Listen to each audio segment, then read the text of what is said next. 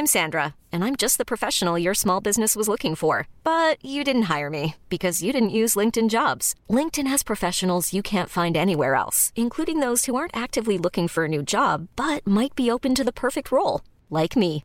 In a given month, over 70% of LinkedIn users don't visit other leading job sites. So if you're not looking on LinkedIn, you'll miss out on great candidates like Sandra. Start hiring professionals like a professional. Post your free job on linkedin.com/achieve today. This is Paige, the co-host of Giggly Squad, and I want to tell you about a company that I've been loving, Olive and June. Olive and June gives you everything that you need for a salon quality manicure in one box. And if you break it down, it really comes out to $2 a manicure, which is absolutely insane. It's also so easy to get salon worthy nails at home with Olive and June. The difference between how your nails used to look when you did them yourself and now with the Manny system is a complete game changer. The best thing about Olive and June too is it's a quick dry, dries in about one minute, lasts for five days, and full coverage in up to one to two coats. Visit oliveandjune.com slash perfect Manny 20 for 20% off your first system. That's oliveandjune.com slash perfect Manny 20 for 20% off your first system.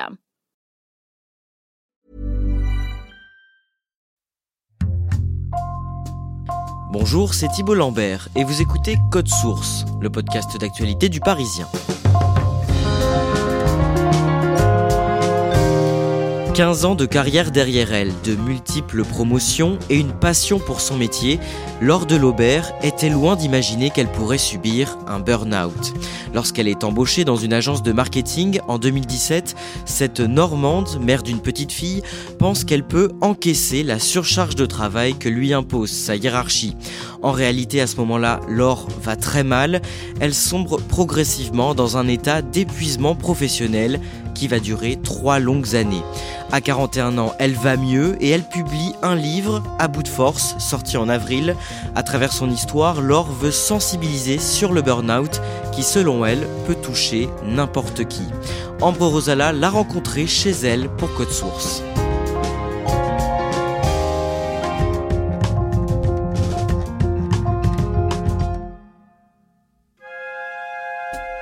Laure de Laubert habite dans une belle maison à Beauroumois, dans le département de l'Eure, en Normandie, avec son mari Johan et leur fille de 11 ans, Léa.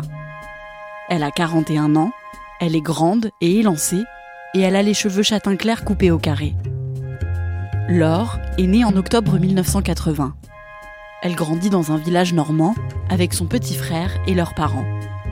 Son père est le responsable du service maintenance d'une usine et sa mère travaille comme employée de banque.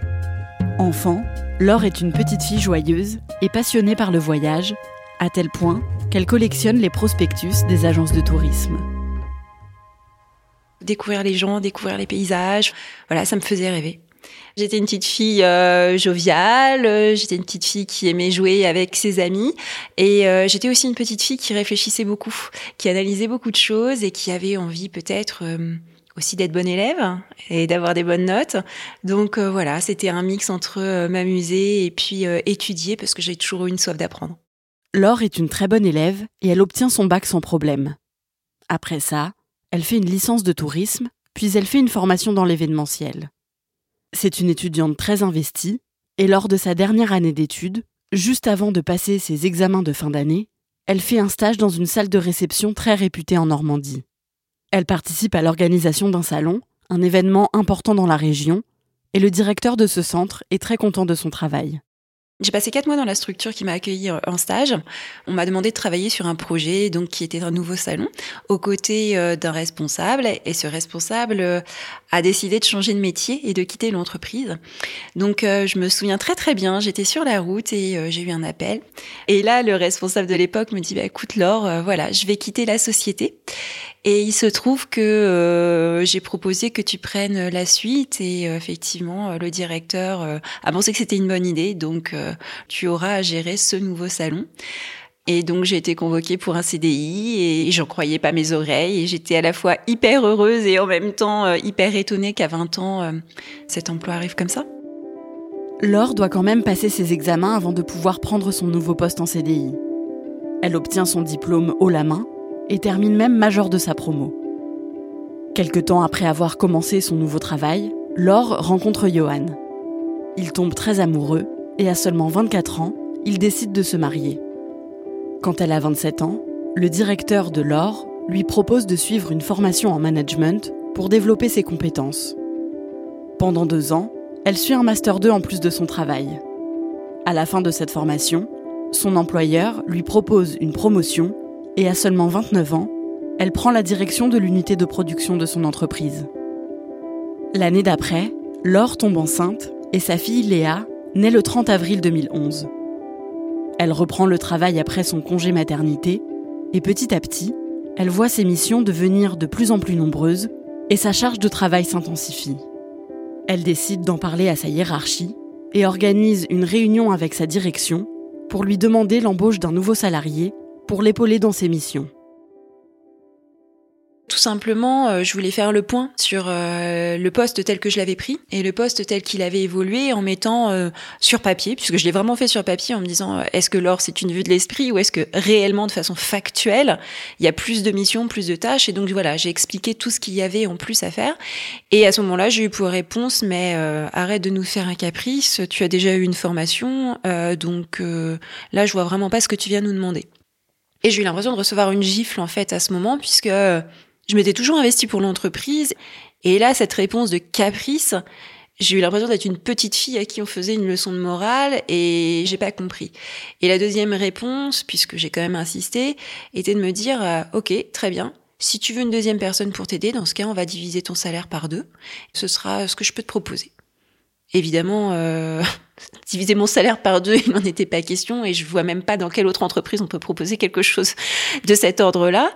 L'autre technique a été de me proposer de prendre un stagiaire pour euh, m'aider dans ma tâche de travail. Évidemment, tous les ans, je prenais des stagiaires. J'ai toujours adoré ça, former les gens. Mais un stagiaire ne remplit pas ou ne remplace pas les missions d'une personne que l'on embauche. Enfin, en tout cas, c'est pas ma conception du stage. Ouais, ouais, c'était une grosse désillusion parce que euh, j'avais l'impression qu'on ne voyait pas toutes les missions qu'il y avait à accomplir. J'avais l'impression qu'il n'y avait pas de vision sur le long terme. Et euh, j'avais l'impression que ce que j'expliquais dans euh, la charge de travail qui m'incombait, mais n'était pas entendu, n'était pas écouté en fait. Laure a envie de bien faire, alors elle continue à assumer toute cette charge de travail en se disant qu'elle va réussir à tout faire toute seule. Mais progressivement, la fatigue s'accumule. Elle fait des siestes de 4 heures tous les week-ends et petit à petit, d'autres symptômes apparaissent. Euh, c'était euh, des maux de tête très violents, c'était des douleurs euh, au niveau des cervicales, beaucoup aussi de vertiges. Je devenais très irritable, j'avais du mal à contrôler mes émotions, je pouvais finalement m'agacer, voire m'énerver assez vite, ce qui n'était pas dans mon caractère habituel. Mais je crois que la pression, euh, l'agacement, la fatigue font qu'on est un peu comme une cocotte minute finalement. On retient, on retient, et puis à un moment donné, on craque, on s'emporte. Et euh, c'est ce qui m'arrivait de plus en plus souvent.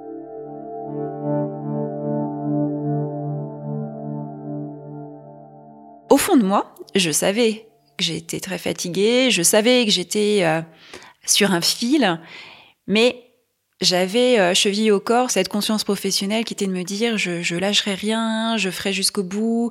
Et je disais parfois à mon entourage, tant que je ne suis pas à terre, je continue, c'est que je peux continuer. Donc j'avais à cœur de bien faire les choses. Et euh, ensuite, ça devait peut-être être le monde moderne qui faisait qu'on en était là. Et dans ma tête, tout le monde est fatigué. Et dans ma tête, tout le monde a des contraintes de travail. Alors, euh, j'ai pas de quoi me plaindre plus que les autres. Au fil des mois, les symptômes ne passent pas. Alors Laure commence à regarder les offres d'emploi pour trouver un autre travail et elle passe un entretien dans une agence de marketing. Elle est tout de suite embauchée et la direction de cette nouvelle boîte voudrait qu'elle commence son nouveau travail un mois plus tard. Dès que j'ai eu la réponse pour ce nouveau job, euh, je suis allée voir ma direction de l'époque pour lui présenter ma démission. Et là, je me suis sentie mais libérée en fait, comme libérée d'un poids, d'un fardeau. En fait, j'avais l'impression que mes épaules se relâchaient, que tout mon corps finalement se libérait. Je voyais un ailleurs, je voyais un autre avenir. Ouais, j'étais soulagée. Je me souviens très bien du moment où j'ai fermé la porte de ce bureau que j'ai occupé pendant tellement d'années. Je crois que j'ai été euh, libérée comme jamais en fait. Après plus de 15 ans dans sa première boîte, Laure a 36 ans quand elle commence sa nouvelle activité. Elle travaille dans une agence de marketing qui aide des entreprises et des institutions locales à se développer. Elle fait de nombreux déplacements dans toute la région, mais elle le fait toujours avec beaucoup d'enthousiasme. Là, j'arrivais dans une euh, petite cellule au, sein d'une grande structure et il y avait tout à faire, tout à monter et c'était de ce point de vue-là euh, très enrichissant et euh, dynamisant. Mais par contre, au fur et à mesure, je me suis rendu compte que de ma fiche de poste initiale à ce qu'on me demandait de faire, il y avait une marge qui était assez importante. Et je me souviens très bien d'une réunion de travail où on me dit, voilà, alors finalement, il faudra que tu fasses ça en plus, ça en plus et ça en plus. Et moi de répondre, mais je suis déjà euh, aux quatre coins de la, région, de réunion au rendez-vous, je pense que ça va être vraiment trop. Et on me répond, euh, mais puisque tu sais le faire, on aurait tort de s'en priver. À ce moment précis, je pars en vacances une semaine euh, en famille et je me dis, ah, bon, Laure, oublie cette réunion, ça va passer, ton message va être entendu, et puis tu vas te reposer pendant les vacances, et quand tu reviendras, tout ira mieux. Sauf que mes vacances, je les ai passées à dormir matin, après-midi, nuit. Je dormais cinq fois par jour. Et je suis rentrée de mes vacances encore fatiguée alors que j'avais dormi quasiment pendant toutes les vacances. Et lorsque je suis revenue, une réunion de travail est organisée avec l'ensemble de l'équipe et j'entends qu'en effet mes missions allaient euh, avoir un spectre plus large et euh, bah, que c'était bien ainsi et que effectivement on renouvelait le fait de dire euh, puisque tu le sais le faire autant que tu le fasses. Et là, je crois que c'était trop pour moi et là mon corps a commencé à lâcher vraiment en l'espace d'une semaine et je me tenais au mur et je n'arrivais plus à avancer sans me tenir au mur et j'ai fait euh, trois ou quatre malaises dans la même semaine. Là, mon mari commence à me dire Laure, c'est fini, il faut que tu ailles voir ton médecin et vois ce qu'il te dit. Laure doit faire un déplacement professionnel le week-end qui arrive, au mois de mars 2018, mais elle accepte d'écouter son mari et d'aller voir son médecin. Elle arrive dans son cabinet en se disant qu'il va lui prescrire des vitamines pour aller mieux. Là, il m'ausculte, je vois qu'il prend un ton assez grave et il me regarde et il me dit euh, C'est fini, stop. Je dis Stop quoi? Il me dit Là, je vous arrête pendant une semaine. tout de suite, je rebondis C'est pas possible, je pars demain, c'est pas possible. Je vous arrête pendant une semaine. Non, non, deux jours, ça m'ira très bien. Allez, d'accord, je ne me déplacerai pas ce week-end, mais lundi, j'y retourne. Dit Laure, ça n'est plus possible, vous êtes en état d'urgence vitale. Et ce terme, état d'urgence vitale, ça me fait peur parce que état d'urgence vitale, je suis en train de me rendre compte que finalement je me mets en danger ou que le travail m'a mise en danger. Et d'un autre côté, je m'y refuse. Je me dis, il n'y a pas de raison pour ça, et puis je vais pouvoir encaisser, et puis je vais pouvoir continuer. Le médecin de Laure lui explique qu'elle fait un burn-out. Laure dort énormément, et de semaine en semaine, puis de mois en mois, son arrêt de travail est prolongé parce qu'elle ne va pas mieux. Je me sens comme morte en fait, c'est-à-dire que je suis plus qu'une carcasse. J'ai plus d'émotions, je sais plus tellement pourquoi je me lève le matin, je n'arrive plus à rien faire. Et donc je passais des journées à regarder par la fenêtre, même pas à regarder la télé, même pas écouter la radio, rien faire, je pouvais plus lire non plus. J'avais l'impression de n'être plus rien finalement. Et puis il y a eu un moment où, à force de me, de me reposer, j'ai repris des forces. Et là, je me suis donc donné un nouvel objectif et je me suis fixé une date de reprise du travail en me disant cette fois-ci c'est bon, euh, je vais me donner un coup de pied aux fesses et tout ira mieux. Laure veut reprendre le travail en septembre 2018, six mois après le début de son arrêt. Mais quelques semaines avant le jour où elle est censée retourner au travail, son médecin lui explique qu'elle est toujours en période de burn-out et qu'elle n'est pas en état de reprendre son poste. Je m'étais fixé l'objectif de la reprise et là j'avais la preuve que je ne pourrais pas reprendre, que j'étais pas en capacité de le faire et donc j'avais l'impression que ma vie s'arrêtait là, c'est-à-dire que euh, si je peux toujours pas reprendre le travail, si je ne suis plus capable de mener une vie normale, si je suis trop fatiguée pour voir mes amis, si je suis encore trop fatiguée pour jouer avec ma fille, Qu'est-ce que j'ai à faire Et quelle image vais-je donner à mon mari, à ma fille Je les aime trop pour qu'ils soient encore euh, obligés de me voir dans cet état-là. Et finalement, c'est pas une vie. C'est pas une vie que de rester dans son lit. C'est pas une vie que de se demander comment on va faire pour mettre euh, du dentifrice sur sa brosse à dents ce matin. C'est pas une vie que de pas pouvoir euh, réfléchir. C'est pas une vie que de pas avoir le temps de s'occuper des siens. C'est c'est pas une vie. Je me disais que ce serait mieux pour tout le monde si je partais et pour mes proches, puisque finalement je leur apportais plus rien. Et pour moi, parce que parce que j'étais trop dynamique auparavant pour rester comme ça, et c'est pas la vision que j'avais de la vie. Et, euh, et voilà, et mon mari a, a senti les choses, et mon mari cette fois-ci m'a emmené lui-même chez le médecin. Et euh, ce médecin a eu peur et euh, m'a fait passer par la case d'urgence psychiatrique. Et c'était peut-être ce dont j'avais besoin. Laure n'est pas hospitalisée, mais elle est prise en charge par un psychiatre et un psychologue qu'elle voit régulièrement. Avec eux et son médecin traitant, il travaille d'abord à vaincre sa fatigue, puis à améliorer son état psychologique. Petit à petit, grâce à la thérapie, Laure va mieux et elle commence à réfléchir à un retour à l'emploi. Elle ne sait pas vraiment quoi faire, mais elle sait qu'elle ne veut plus reprendre son poste dans son ancienne boîte. En octobre 2020, près de trois ans après le début de son arrêt de travail, Laure demande un rendez-vous en visioconférence à sa hiérarchie pour lui demander une rupture conventionnelle. Il y a toujours euh, ce petit moment de comment vais-je retrouver la personne après tout ce temps, après quasiment trois ans? Que va-t-on se dire? Comment va-t-on se parler? J'entretenais des très bonnes relations avec ce dirigeant, donc euh, je craignais pas de le voir. Simplement, je me demandais comment tout ça serait perçu. Et finalement, les retrouvailles en visio, si je puis dire, se sont bien passées. Et euh, il a été à mon écoute.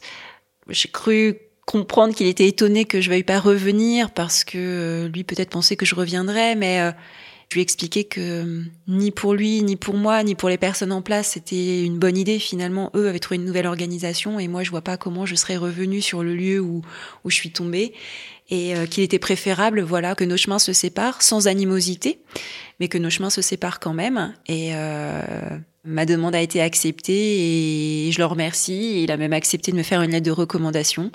Donc je me suis dit à ce moment-là que j'allais pouvoir voguer de mes propres ailes sans savoir au moment de la rupture conventionnelle ce que j'allais faire précisément, mais je sentais que j'avais besoin de me libérer avant de pouvoir passer à autre chose.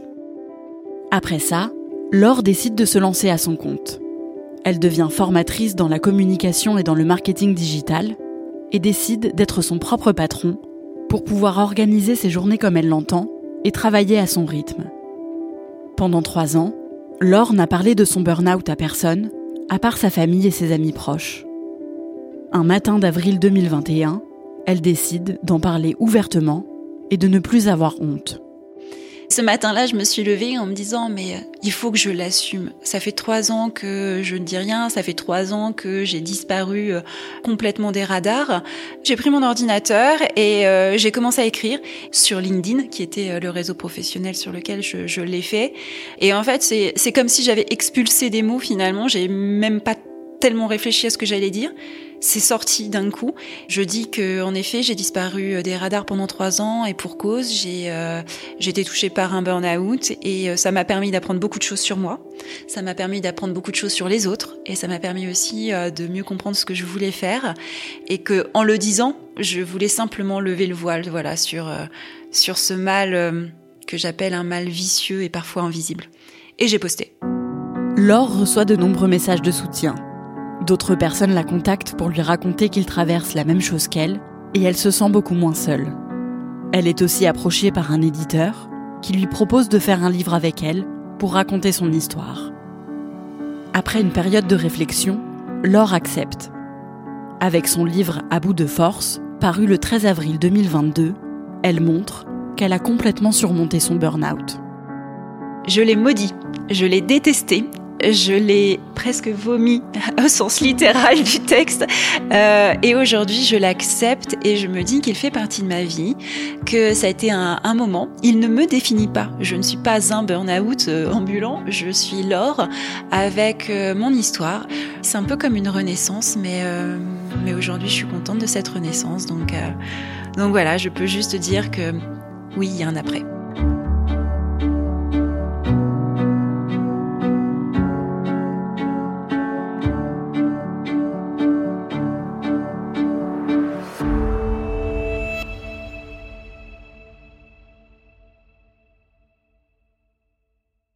Ambre, le burn-out de Laure de Laubert a été très long, hein, trois ans. Maintenant qu'elle en est sortie, est-ce que son rapport au travail a changé? Oui, complètement. Elle m'a expliqué qu'aujourd'hui, elle prenait euh, plus de temps pour sa vie personnelle et familiale et surtout qu'elle était plus vigilante euh, quant au stress euh, ou à la fatigue.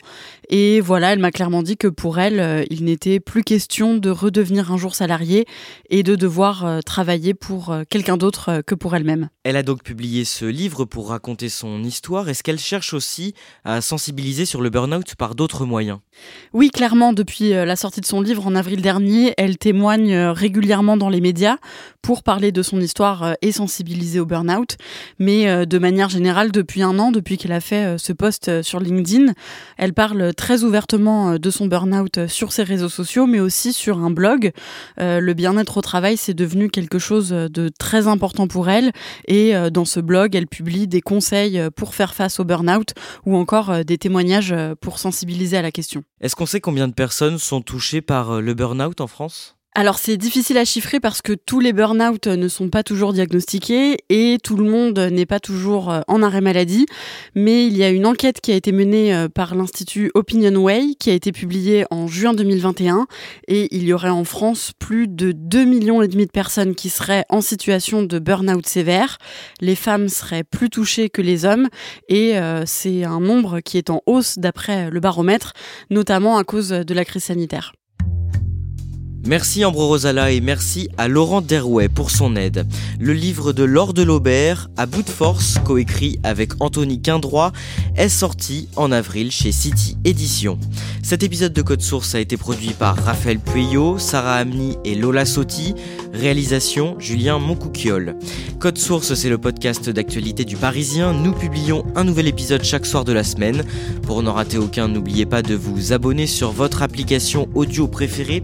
Vous aussi nous écrire à cette adresse code source at leparisien.fr.